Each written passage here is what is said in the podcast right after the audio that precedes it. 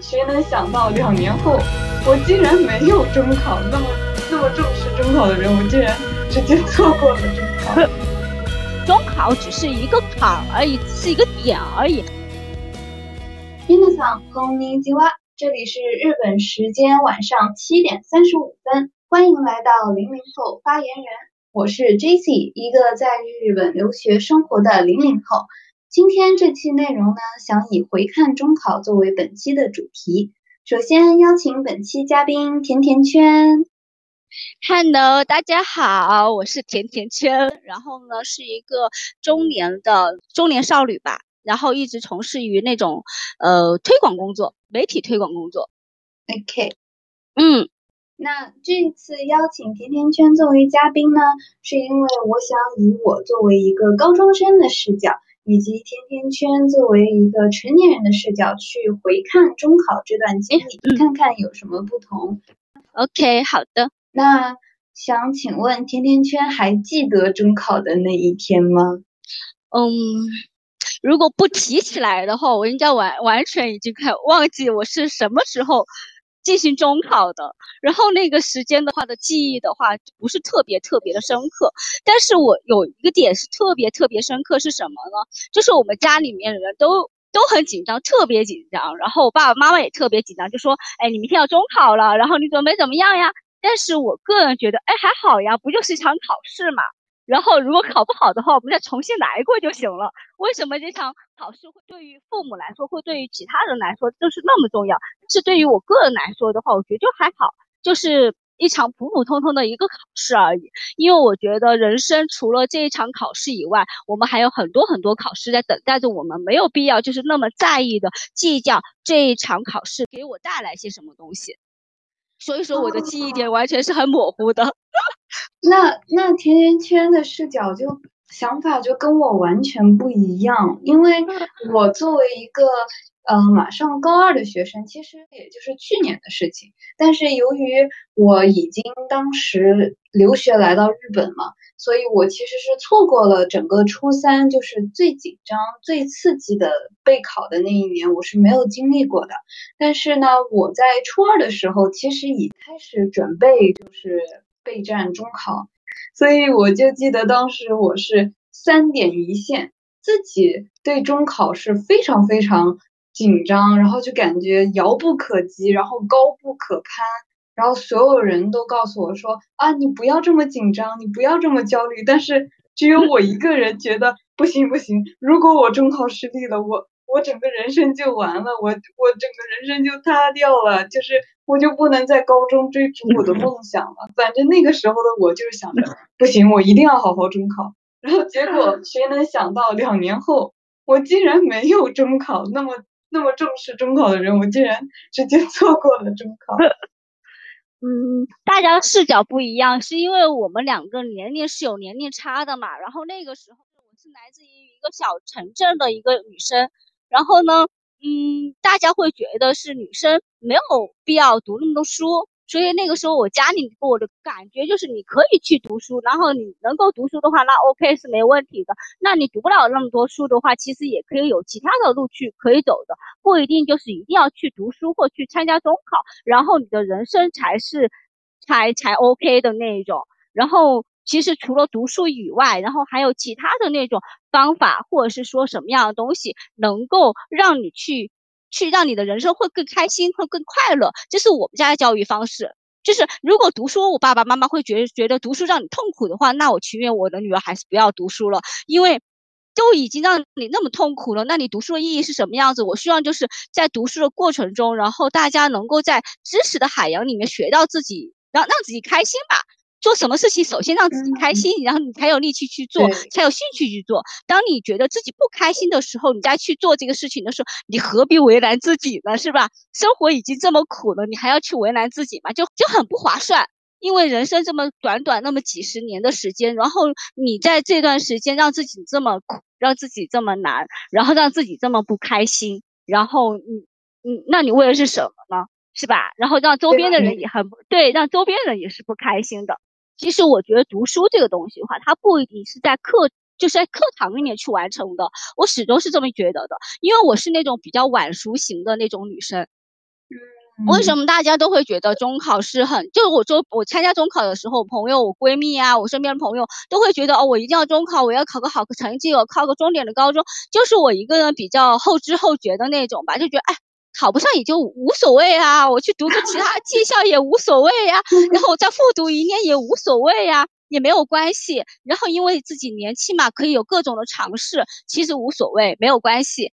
然后而且读书这个东西的话，哪怕我不读书。我也一一样可以去在其他的地方去学习呀，比如说图书馆，比如说线上的这么发达的网上都可以呀。为什么一定在课堂上面去完成呢？所以。我个人觉得哈，只要是你想读书、想学习，其实和年龄是没有关系的。中考只是一个坎儿而已，是一个点而已，它只能说代表你在初中的这个阶段，OK，你的知识方面是 OK 的，是没有问题的，你可以继续进入下一个阶段去进行相应的学习了。但是在我看来的话，它学习这个东西的话不止于此，包括我现在也是一样，就是也许我在初中的时候看得出来，我在初中的时候就是一个学渣。然后进了课堂以后的第一件事情就给老师写东西，然后老师你放弃我的数学吧，你放弃我的语文吧，我就是一个不爱学习的一个女生，我喜欢做我自己喜欢的东西，因为我当就是比较有主见的一个人，我知道我自己想要什么东西，想要以后想要一个什么样的状态，然后我就给我们数学老师写条纸条，我说我就数学上面的确没有那种天分，你就放弃我吧，不要浪费彼此的对，不要浪费彼此的这种时间了。但是我们的数学老师还挺好的，然后每天的知识点啊都教我，然后把我留下来，然后给我私下给我补课，然后这数学还是勉勉强强的是 OK 的。就是我们那个时候的老师真的是老师，他会觉得是你这个学生还有得救吧，还不愿意放弃我吧。然后呢，就对，然后就是还是在是。就是让我把我的数学成绩一直在稳步的，在我们班上是能够在中间的力量的那种。但是呢，我知道我自己不是学习数学的那种，就是人家觉得你可以，但是我觉得自己是不可以的那种，就天生的抵触心理在那个位置。所以说，中考对于我来说，嗯，其实就是一个插曲而已。虽然我的中考成绩也应该因为是学渣嘛，肯定也不是特别理想，因为已经遗忘了，它对于我来说也并不是特别重要。因为我觉得是自己开心才是最重要的。包括现在，我需要就是大家在的学习应该是抱有一个很开心的一个状态，然后去学习它，而不是觉得哦，我今天要上学了，我今天好痛苦。那你这个上的这个学的意义是什么呢？自己都这么痛苦了。哦，我觉得你刚刚。以上说的话应该再早两年，然后给那个十分焦虑的我，就是焦虑到失眠啊。因为我们当初是每天都有不同学科的固定的考试，然后每一周一个汇总，然后每周五会有一个排名出来。然后正好因为以前初一还赶上那个疫情的时期嘛，所以说嗯，成绩的起伏就。特别大，然后加上我还有偏科的现象，就比如说刚刚讲的那个数学，对数学我记得非常清晰。我上初中的第一次摸底考试，我的数学是四十九分，然后我的数学老师是一个呃五十多岁快六十岁的一个比较严厉的老头。所以他当时就是在走廊里面第一次见到我，是因为我在吃一根棒棒糖，然后他把我叫到讲台上面，就说：“你就是 J C 是吧？”我说：“是的。”他说：“你是不是就只会吃糖？”然后把四十九分的卷子啪甩在我的脸上。当时班级里面全都是新生，然后所有人都盯着我，我从来没有那么丢脸过。但是。但是后来，后来这个老师其实对我也很负责，就是他也会额外的去帮我补课什么的。后来我数学有一点点进步的时候，其实我觉得他也帮了我很多。嗯，对，但是我觉得也挺好的，就是在人生中，然后遇到一个好的老师，对于我们来说的话，也是挺重要的一件事情。其实就好比我们刚刚提到的数学也好，其实遇到一个让我们更感兴趣的那种方式的话，然后其实大家都是愿意去学它的，不愿意就是大家就天生的抵触，然后自己觉得很难的事情，当你。一个导师把这个难的事情帮你进行相应的剖析，觉得你以后学这个东西的以后的用处是什么？其实你想象中也没那么难了。就是我偏科吧，就是理科我只偏数学，你知道吗？我化学和物理就很好，就是天生的莫名的那种，就是讨厌数学的那种。我们两个就是数学抵触新人的那种感觉，完全与是的，是的，是的，是的，是的，就完全我也不知道数学应该怎么去学，我也不知道数学以后学了以后可以干嘛用，然后数学以后对我的帮助是什么？那数学学了干什么？然后。就完全不知道学学习化学是因为我觉得我以后要去做一位医生，然后有这样的一个冲劲在这个位置，觉得化学化学试验是很好的，然后很好很有趣的，然后我就想去了解一些东西。学物理你会觉得学到一个阶段的时候，你就觉得物理就是个神学的时候，你会觉得 好神奇，然后。就是有一个带有那种兴趣点再去学这东西，就完全不一样。但是我至今都还没有，就是那个时时间段哈，我没有了解清楚的是数学的意义在什么地方，我为什么要去学它？我我记得我当时学数学，在数学整一个大的单元里面，我学好的一个单元其实是几何，就是计算那一方面，像二次函数啊，或者是。像那种就是你要可能有大量的计算那种，我是完全不行。然后就是几何的话呢，哎，我有的时候考试的时候什么灵光乍现，呃，画一条辅助线，哎，说不定这题就解出来了。但是你知道吗？就是这个几率很小，但是相较于计算来说，我的几何会好一点。但我每次晚上写完数学作业，我就躺在那里深思。我说，我以后真的能用到几何吗？就是这些看起来乱七八糟、我看不懂的，图，真的会出现在我的生活里吗？我学它干什么呀？对对对，对对对对，和我想的是一样的。但是 殊不知，现在数学的应用的范围还是挺广的。对对对，对，虽然我们会觉得它的那些。东西的条条框框啊，加个辅助线什么东西？但是现在，比如说哈，因为我现在是从事的是那种媒体推广工作嘛，然后其实你比如说你在写脚本也好，然后在做写方案也好，其实你要运用到大量的数学和数学有关系的东西，比如说它的逻辑能力。如果那个时候数学老师告诉我，嗯，你的语文成绩再好，你还是要靠数学的逻辑能力来的。所以我们就很纠结，是那我学了这些理论这些东西以后，我们到底以后能不能进行生活化？我的生活中能够运用到多少？当我们有了自己的一个目标的时候，也许我们的读书，我们的中考就没有那么那么恐怖了。嗯，就是当你就觉得你学的东西有一定的动力的时候，因为为什么去学习的时候，然后你就会觉得，哎，这个还挺有意思的，哎，这个东西也许会对我以后是有帮助的。就是人的的一切的东西是有带有目的性的。去学的时候，你会觉得你的成就感会更大一点，而不仅仅就是我们卷面上的一些分数的呈现。但是分数的呈现的确是对，就是分数呈现吧，它的确是一个 一个就是学习的一个成果，但是它只是一一方面，它不足以代表全面。如果单独的用一个分数，然后来决定一个呃学生或一个人的一生的话，我觉得觉得太片面了一点，太点了一点。就是我们的，我觉得我们的人生的话，就是，所以我们就回归到我们当时的一个主题，就是我们觉得我们中考这个东西的话，这个这这个事情的话，这个点的话，其实说重要重要，说不重要的话也不那么重要，就是看你自己怎么去看待。有时候是虽然现在社会都很卷嘛，我不知道日本的市场是什么样子，至少 中国现在很卷，超级卷。对我真的因为。我我的那个朋友圈里也有很多，就是今年才刚参加完中考的学弟学妹啊，然后也有那个高两届的学长学姐，就是我感觉好像以我们现在还是高中生或者是初中生来讲，好像中考的确是我们现在人生中最重要的一个头等大事的感觉，就是好像现在学习生活围绕的就是以。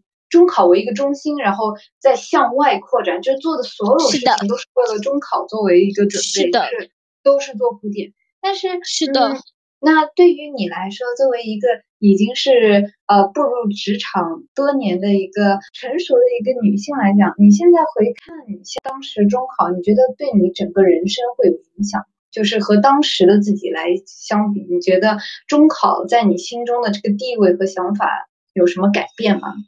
嗯，还是有一点改变的。我觉得中考还是挺重要的，虽然我当时觉得很洒脱，但是如果重新让我来一次的话，我一定会全力以赴的，然后去认认真真的去打这一场仗。至少有了文化的背书以后，你的自己的未来的可选择性会更多了。就就是。出来以后，我们大家都可以养活自己，只要你不懒，你们送送外卖、送快递都可以，都没问题。但是这些东西是你被动的，是生活强加给你的，你必须要这样去做。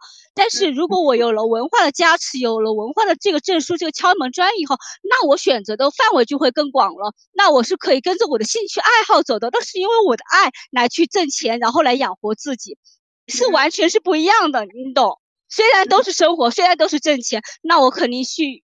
愿意用一种我自己喜欢的、自己感兴趣的这种方式，然后来挣钱，自己也会更有底气一点。所以，如果让我再再一次选择的话，就是无论是什么样的结果，那我觉得如果让我重新再来一次的话，我一定会认真的去对待我初三的那初中的那三年，然后给自己的的初中给一个很完美的一个答卷。了解了解。那我还想问一个问题，就是。那毕竟初整个初三，你也不能保证，就是你每一次的考试都是啊自己最理想的状态，肯定也是会有失利，然后也会有呃，比如说超常发挥的时候，就是嗯，当你面对这一些就是成绩的起伏啊，或者说就比如说可能你在初二某个阶段或者初三某个阶段，好像感觉就是啊压力好大，就是有一种。生活有一点挫折的时候，就是面对这种压力呀，面对这种失利啊，你当初是怎么缓解，或者说是怎么面对的？这个肯定和学霸和学渣之间的心态是完全不一样。就是我就是从小就是那种学渣的那种，所以说就是心态，我就各方面我就觉得我心态特别好，就是无论是什么样的东西吧，我就觉得。对，然后我觉得还好呀，就是这次考不好的话没关系，我们下次再来过就行了。哪怕我周边的人都很焦急，都很焦虑，但是我觉得还好呀。我我觉得我这次得了个五十分，哎，还行，我得至少我有五十分拿到了吧？对，然后我觉得还可以啊。哎呀，考了班是班上倒数第一名，哎呦还好呀，没有问题。我和倒数第二名就相差那么多分而已，还行呀。对，对，然后。对，然后我又会觉得是看到是自己好的一个方向，而不是去看自己不好的东西。这是我的人生的一个，就是激励自己的一个方向吧。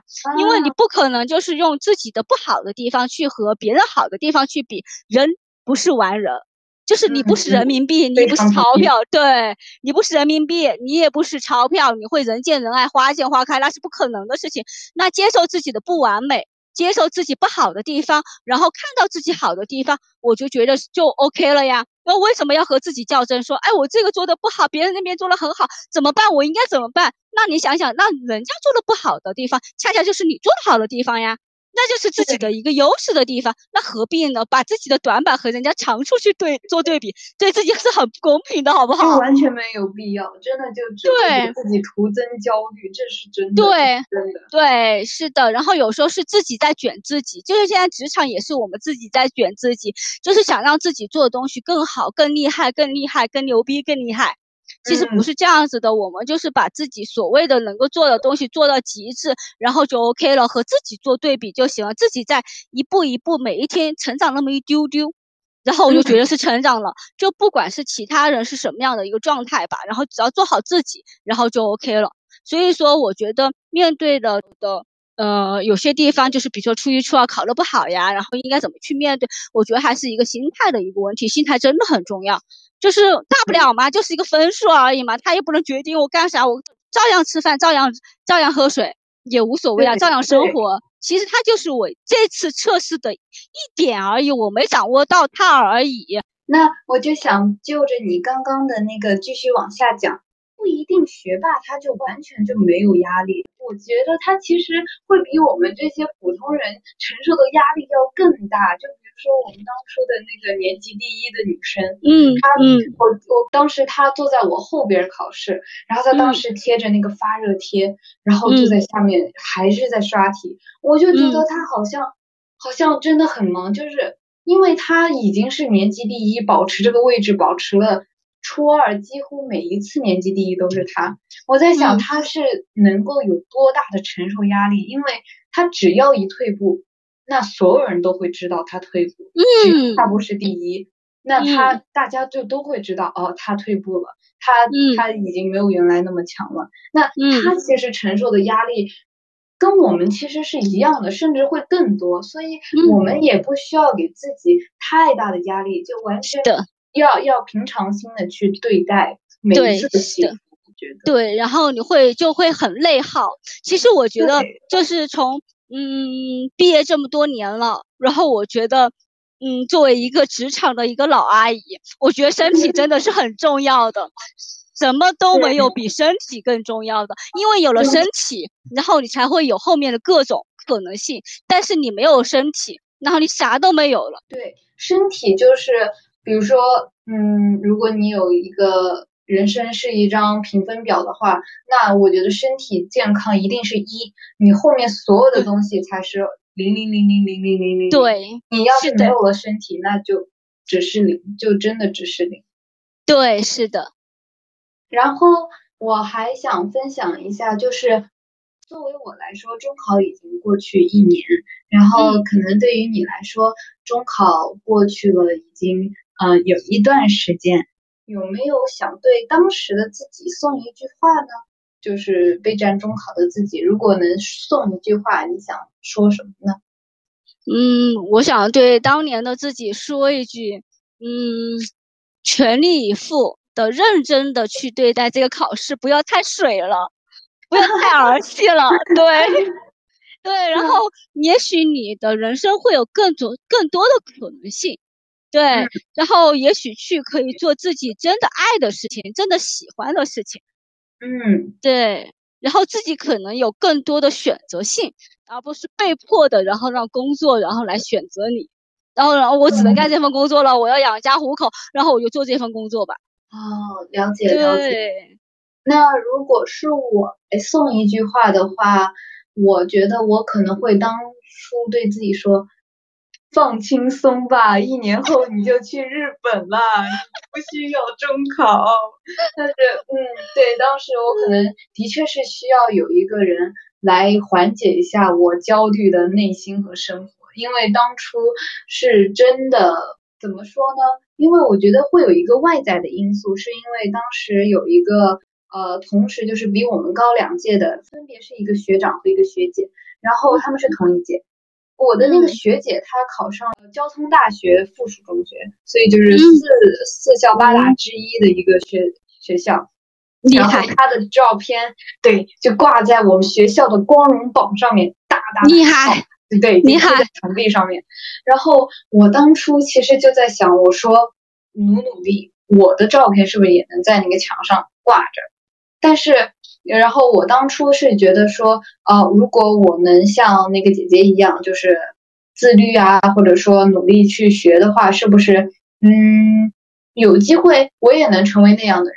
但是同时，就是可能第二天吧，我的那个老师有跟我分享说，另外一个学长，他们同一届，但是那个学长他只差零点五分，他就能。上我们上海市的一个市重点，但是他的那个录取线，就是他只能去我们的一个区重点的一个高中，但是我们区它不属于是一个在上海市排名非常好的一个学校吧？对对，所以说这个区重点和这个市重点这个含金量还是有一定差距的。但是你知道，就差那个零点五分，虽然说不是说考不上高中，但是会。也是一种失利吧，就是你明明可以去到一个可能师资或者是教育资源更好的一个高中，但是就差零点五分，你就你就是失之交臂了。所以其实当时这两个对比就是加剧了我的一个焦虑吧，就是我会以前我可能只会想着说啊，我要努力，前途说不定就一路光明，但是这个学长的这个。故事分分享给我以后，我才意识到，就是说，好像是有失败这个可能性的。就是我万一失败了怎么办？这个其实我觉得也是我主要的焦虑来源，就不仅仅是学习成绩，就是我会经常去幻想未来的生活。但是现在也想劝劝当时，真的不要太去思考未来，先立足当下才是最重要的。嗯，对。然后我我有一个点哈，我们可以探讨一下。就是我始终没有明白的是，我们一为什么要去成为别人眼中的自己呢？就是对，就是我们为什么就是他上了墙以后，他得了第一以后，那我要去得第一，要去成为别人眼中的自己，为什么呢？这是我永远不明白的点，就是我就是甜甜圈呀，我就是我自己呀，就是我也有喜怒哀乐，然后也有不开心的，然后我就很懒呀，我就很躺平呀，这就是我自己呀，这样的人生才是我的人设才是丰满的，别人眼中的就是高高在上，那么优秀的。就就觉得很假，对，别人觉得你会很假呀，然后自己也会觉得不开心啊。也许就是我们这种凡夫俗子会这么想吧。那种高高在上的人觉得，哦，我就是偶像，你们就要跟着我 走，对我就是榜样。也许大家对，也许对，也许是大家的想法不一样吧。我只是觉得。就是每个人无论做到什么阶段，就是自己开心是最重要的，自己快乐是最重要的，而不是要成为别人眼中的自己。就是别人眼中自己是别人看了觉得，哎，这个女生不错，这个男生不错，这个男生很优秀。但是你自己其实并不是想要自己这种人生，那你为什么自己人生让别人去掌握呢？凭啥呢？对对对，就是我觉得优秀的人，你可以去学习，你可以去对，你可以去对经验，对，是。你没有必要一味的去因为他，然后去追随他。你对，不可能妄想去成为他。你们最最基本的，你们俩名字都不一样，对吧？最基本的，你俩性别都不一样，你怎么可能百分之百就能成为他呢？所以，对，你需要去看他，他说不定也有怪癖，他说不定也有坏习惯，只是你没有看到而已。嗯，对，是的，也许他演成了比我们演演示的更好而已。对对对对对，就是我们这种比较容易被暴露出来而已。嗯嗯，那我也是在提前了解到甜甜圈其实也有一个非常可爱的宝宝，想问一下甜甜圈，等你宝宝长大了以后，当他要面临中考的时候，给他的一种就是作为一个母亲，处于一种什么样的态度？就考呗，还有什么样的态度呢？就是因为期望吗？嗯，没有什么样期望值。也许我们的家的教育方式会不一样吧。就是我们家的娃现在差不多已经五岁了。按道理来说，在成都这个区域的话，五岁五岁的娃应该会识字很多很多，应该会背古诗很多很多，应该会各种巴拉巴拉各种技能了吧？但是我们家的娃啥都不会。补习班的人给我打电话说要补习，然后都被我拒绝了。然后我觉得还没有必要，因为我觉得学习字也好，练古诗也好，这些东西都是技能，你是可以通过时间的一个积累，还有通过时间的一个就是你的努力，你不断的去学习它、练习它，你自然而然就会了呀。这是一个本能的一个动作而已，是个技能而已。但是我觉得小朋友更要把握的是什么？更要把握的是一个他对这个世界的一个好奇心，对学习的一个好奇心，对知识的一个好奇心。所以说，我不在意的是我儿子以后就是说是。中考的失利考好了也 OK，考的不好也 OK，考的不好了我们再来过了，我们还有其他的路可以选择。那考得好的话，那我们就进入下一个阶段也可以啊，没问题。最重要的就是开心和对得起自己就 OK。他觉得是已经付出了一个很多努力了，已经付出了自己全部的努力了，自己的无憾了。那我就觉得这个中考的这个这个卷子就是满分的就 OK 了。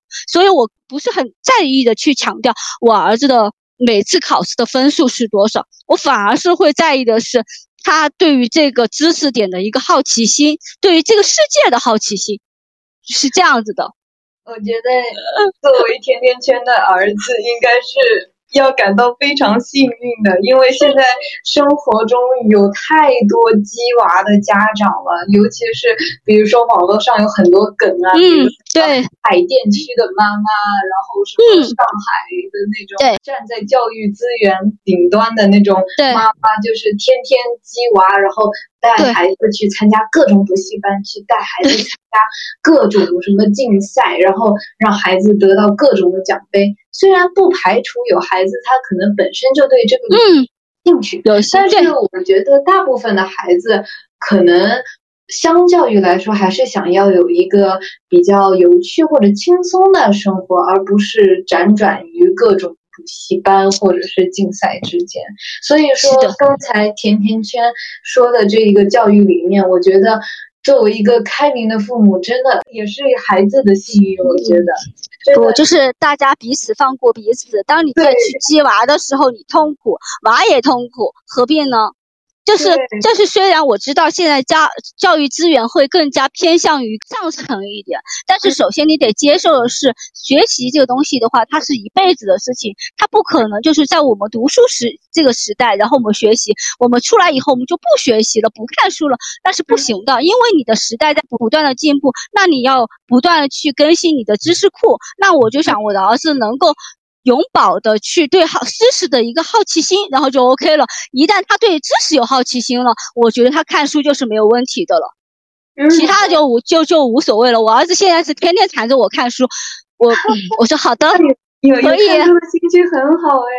嗯，对，就说可以，好的。然后他会，嗯，然后他会到了每个地方以后会告诉我，哎，妈妈这个是什么字？然后我会告诉他，然后我说这是什么什么字，然后是怎么怎么演来的，为什么是这样子写法？然后我们就会去探讨这个字。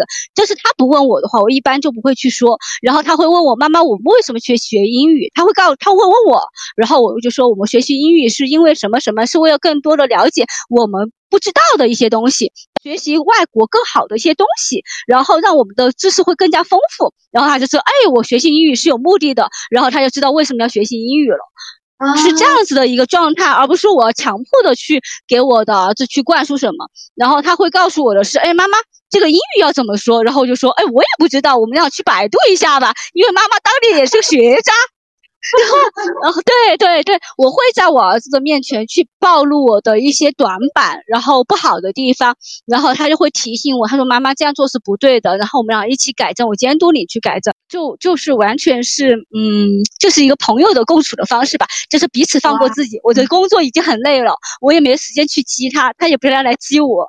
对，然后他每天晚，对他每天晚上的时候就会告诉我：“诶，我们今天晚上要九点钟了，我们可以看一下书不？”我说可以看五分钟，然后他说好的，那我们看一本书吧。然后他说今天这本书由我来给你讲，然后他就给我讲，就这样子。他的理解是什么样子的？对，是这样子的，就是推，就是他对于知识的一个渴望和对知识的一个向往和想去了解。那我觉得他以后的成绩也是，嗯，就 OK 了呀。因为你要永葆好奇心，要为什么要去学它？为他为什么是这样子的？你要去不断去探索它。那我就觉得。就还好了呀，就达到我学去学校的一个目的了。分数其实就是其次的，我不会很在意看那个分数的。那我觉得哇，听上去哇，你们的这个 母子相处的模式真的好温馨，好和谐。因为因为我也有一个比我小十岁的妹妹，然后然后她现在是在日本这边读公立学校，就是它的。呃，语言系统可能有点混乱，它是可能日语作是会作为它可能是第一语言，就是它的中文可能没有那么好。那对于我来说，呃，我是中文作为第一语言，然后英文是第二，然后日语只能排在第三，所以我甚至认为他的日语水平已经大大的超越了我。然后有的。时候我听不懂人家日本人说话，他还会跟我翻译，就是说姐姐你知道吗？这个东西用日语怎么说？我说我不知道，我刚刚那，他就会告诉我说这个是怎么怎么怎么样，然后就很骄傲的跟告诉我，我然后我我肯定会不服气嘛，但是我首先会说啊好的，我跟你马西达，我说我知道了，然后我会反驳他，我说。那你知道这个用英语怎么说吗？然后就说呃我不知道，然后然后我就是，然后我就会再教给他英语这一些，所以我就觉得，因为我妹妹是属于呃比较爱玩的那种类型，他比较喜欢画画做手工，嗯，让她挺好的，他写作业，他是会睡着的，他是每一次我们要在旁边给他备一个。枕头是真的，因为他有的时候躺在那个呃坐在那个椅子上，坐着坐着他就他就躺着了，然后我们回头去看他，他已经就是已经甚至有点开始打呼噜了，我们就得把那个枕头和毯子给他备好，然后让他在那里睡觉，然后默默的给他整理他剩下来的作业。所以你那个刚才甜甜圈的宝宝说还要主动去读书，我就想说。我妹妹什么时候能主动拿起一本书去看一看呢？但是你妹妹也挺可爱的呀，然后写作业说明已经写入了一定的境界了，然后她可以睡觉的。写到不到一定的境界的话是睡不着的，就觉得啊这道题怎么这么难呢？我什么时候可以做出来是很痛苦的，说明这学习也给他带来一定快乐和舒适感吧。在本期节目的最后呢，我也想请甜甜圈给即将要步入初三的同学。嗯一些建议可以吗？嗯，可以呀，就是我们一直就有谈到的，嗯，心态就是一个很很积极的一个心态，然后去面对自己。就是你想想，你都已经付出了那么久了，然后现在就是在收割的那么一刹那了，那我就保持好我的平常心，平时的一个状态，然后去迎接它就 OK 了。嗯嗯。对对对对，心态是是很重要的。其实即使这次失利了，其实也没有关系。然后人生还有很多很多很多次中考，而且不是每一次中考我们都会失败的。对，是吧？我相信，不仅我现在步入高中，然后我觉得像甜甜圈已经步入职场的人，我们其实会意识到，在职场或者说至少在我的现在这个学校，能力。才是真正最重要的，在这个多元化的这个时代里面，好像成绩它并不是能直接决定一切的。就是那个最重要的因素，你的才华、你的能力被别人发现的时候，你的成绩其实占比是没有那么重的。你要是非常的有能力、有才华，别人是会看得到的，不会就直接上来就问你啊，你你中考成绩怎么样？你高考成绩怎么样？一定是先看到你这个人，看到你这个能力，你才会被更多的人给发现。然后就是说，是我们对自己要有信心，要要爱自己，一定要爱自己。然后你才可以赢得更多人的爱。就是一旦你自己都不爱自己的时候，然后就不自己都不疼爱自己的时候，自己对自己不好的时候，那就是没有人会爱自己，没有人会疼自己的。嗯嗯嗯，因为我会有一点玄学的这种信仰在身上，就是你越觉得这个事情坏，然后你越想着它坏，它说不定事情哎就真的会变坏。所以不要这么想，要积极的去看待。就是最坏的，呃，我们都已经这样子，那还有更坏的事情吗？没有了，那我们还不如就积极的去面对就 OK 了。嗯，然后不要去跟别人比，要跟自己去比，因为在这个世界上成功的人，他们一定不是说自己中考考了多少分数，或者是呃高考考了多少分数，他们才是成功的人，他们一定是有自己坚定的信念，以及在背后。努力，无限的努力，他们才能够让大家那么多人去看到他们的成功。不要去跟成绩好的人去，就是钻牛角尖的去比。你可以把他们作为一个目标，作为一个前进的目标，但是不要去跟别人盲目的去比，跟自己比才是最重要的。嗯，对。然后其实自己才是自己最强的一个对手。其实你当你遇到问题的时候，遇到困难的时候，我们自己。战胜了他，那你就是战胜了自己另外一个自己，这就是自己所谓的一个成就感，比战胜对方的一个对面的一个更优秀的你的所谓的一个偶像更有成就感一点。